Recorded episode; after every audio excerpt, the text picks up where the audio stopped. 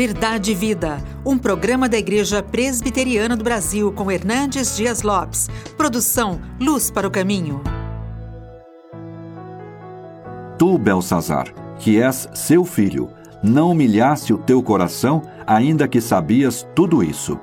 E te levantaste contra o Senhor dos céus, pois foram trazidos os utensílios da casa dele perante ti, e tu e os teus grandes, e as tuas mulheres, e as tuas concubinas, bebestes vinho neles. Além disso, deste louvores aos deuses de prata, de ouro, de bronze, de ferro, de madeira e de pedra, que não veem, não ouvem, nem sabem, mas a Deus em cuja mão está a tua vida e todos os teus caminhos, a ele não glorificaste. Então, da parte dele, foi enviada aquela mão que traçou esta escritura. Esta, pois, é a escritura que se traçou. Mene, mene, tekel e parsim. Esta é a interpretação daquilo. Mene, contou Deus o teu reino e deu cabo dele.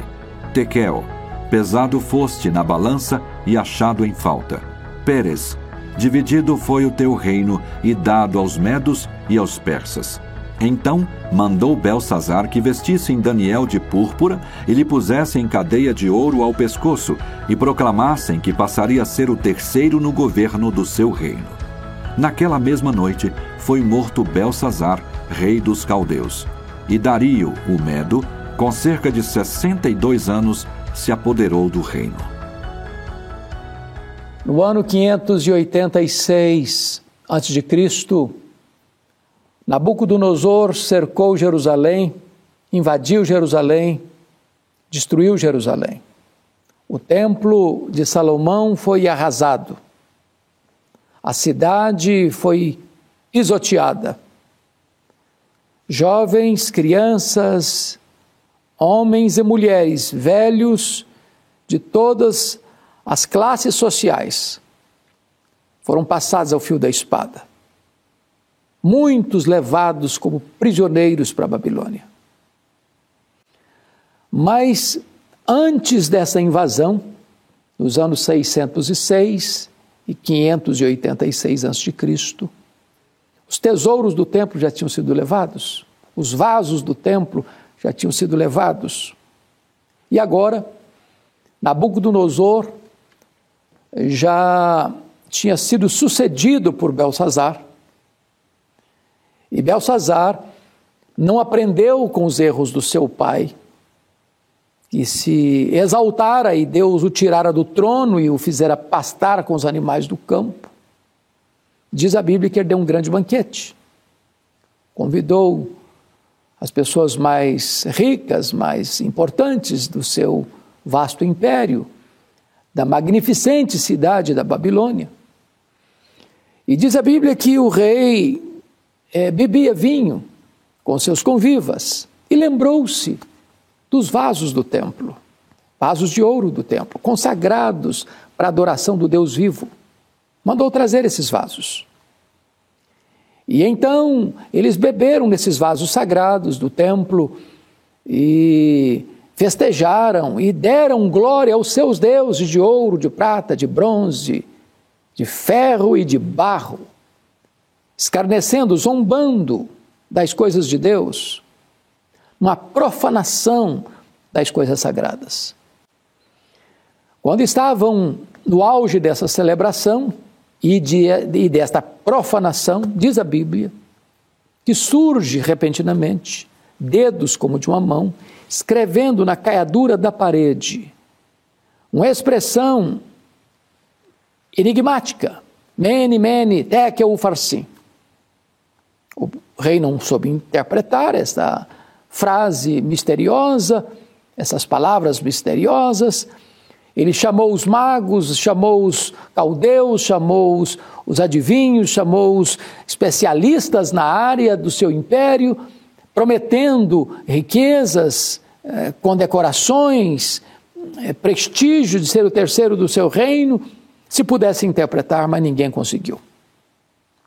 Então, a rainha mãe disse: Olha, meu filho, na época do seu pai, um foragido, ou melhor, um exilado de Jerusalém, chamado Daniel, interpretou o sonho do seu pai. ele tem sabedoria, discernimento para isso, ele vai fazer a leitura correta dessas palavras misteriosas. E então vem Daniel, é, o rei está em pânico, em desespero, e diz a Bíblia que o rei promete para ele ah, riquezas e presentes caríssimos, e Daniel diz: oh, Fica esses presentes contigo, ó rei, mas te darei a interpretação das palavras misteriosas.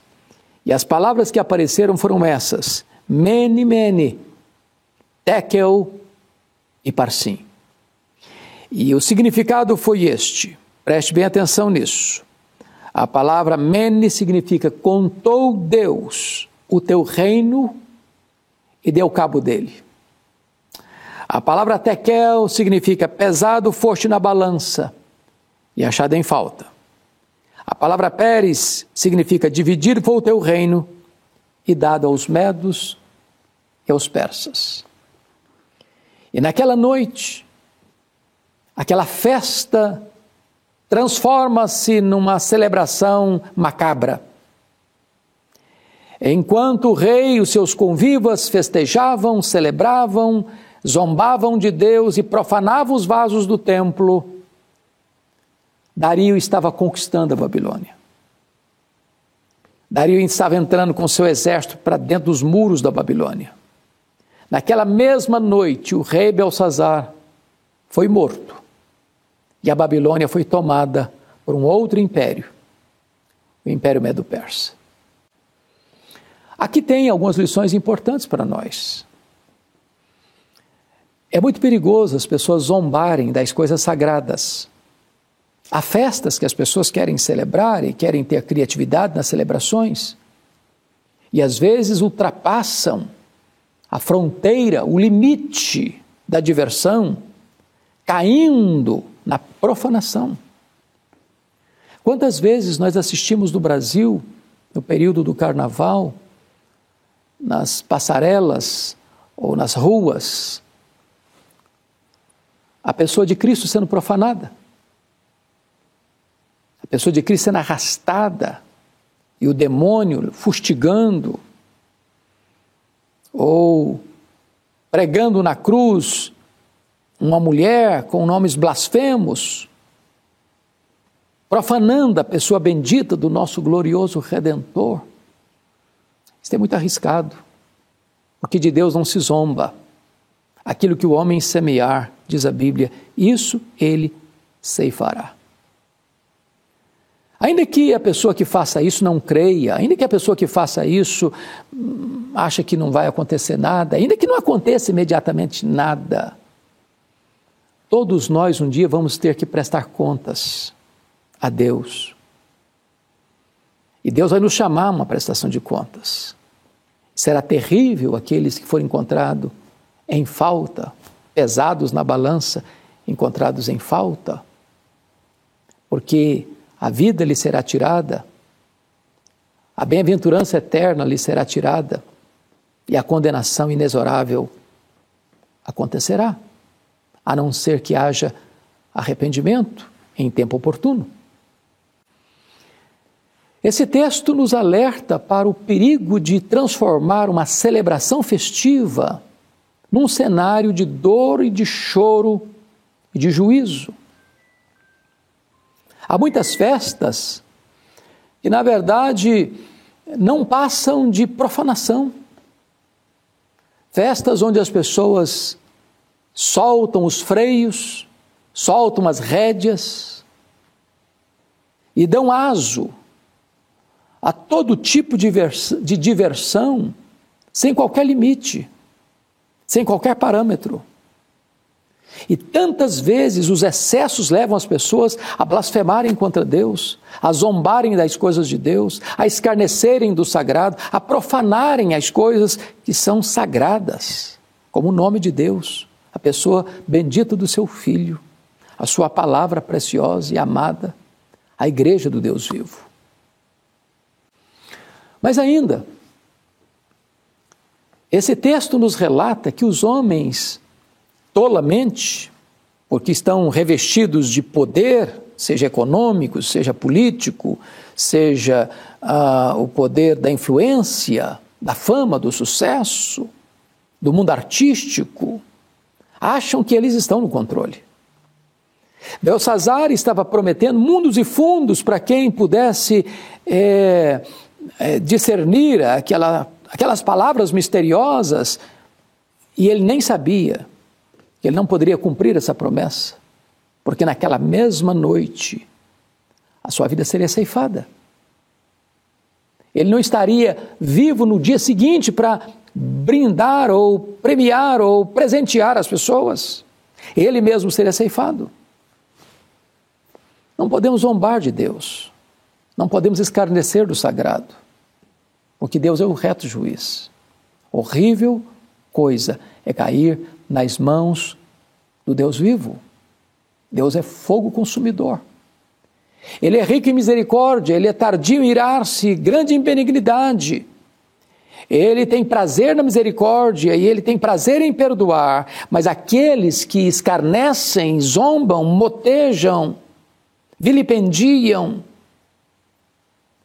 e profanam seu nome e as coisas sagradas, afrontando a Deus, exaltando os deuses de ouro, de prata, de bronze, de ferro, de barro, como se Deus fosse escarnecido e não pudesse reagir,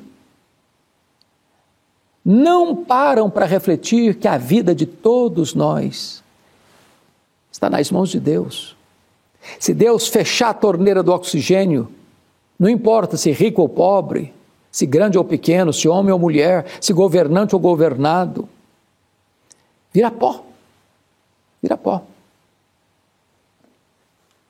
Ele é quem dá vida, ele é quem tira a vida. Portanto, é loucura zombar do nome de Deus. As festas de celebração podem se tornar em funerais.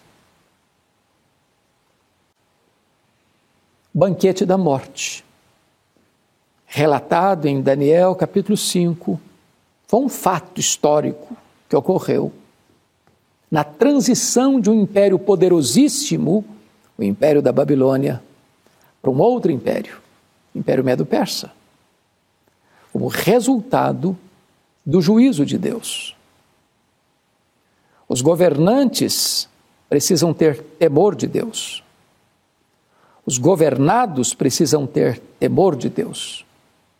É por isso que a Bíblia é enfática em dizer que feliz é a nação cujo Deus é o Senhor.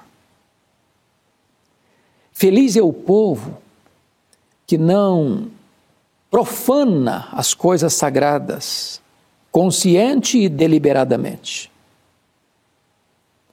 Feliz é o povo que, em vez de buscar diversão na profanação, pode celebrar a vida com gratidão pelos dons e pelas bênçãos de Deus, que nos dá todas as coisas para o nosso aprazimento e a nossa felicidade.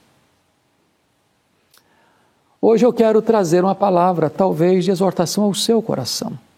Como é que você tem lidado com essas coisas? Você tem honrado a Deus? Você teme a Deus? Você serve a Deus? Você reconhece que Deus é o seu Criador, seu provedor, seu protetor, que pode ser o seu redentor, o seu salvador? Mudar sua vida, sua história, seu coração, sua mente, dar a você um novo futuro, uma nova esperança, uma nova herança. Talvez você tenha celebrado tanto, festejado tanto.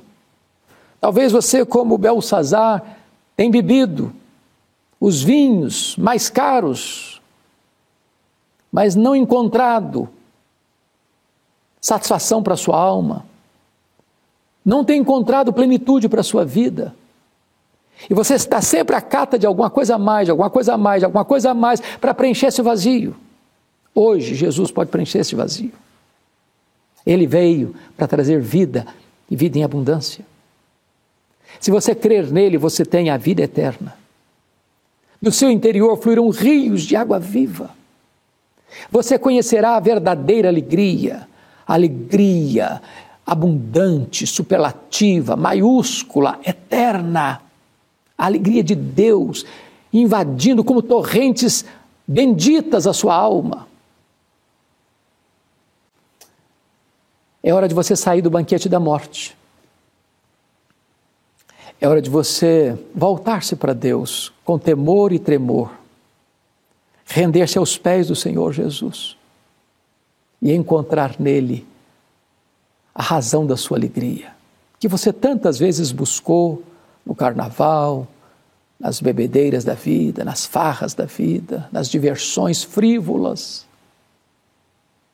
nas passarelas,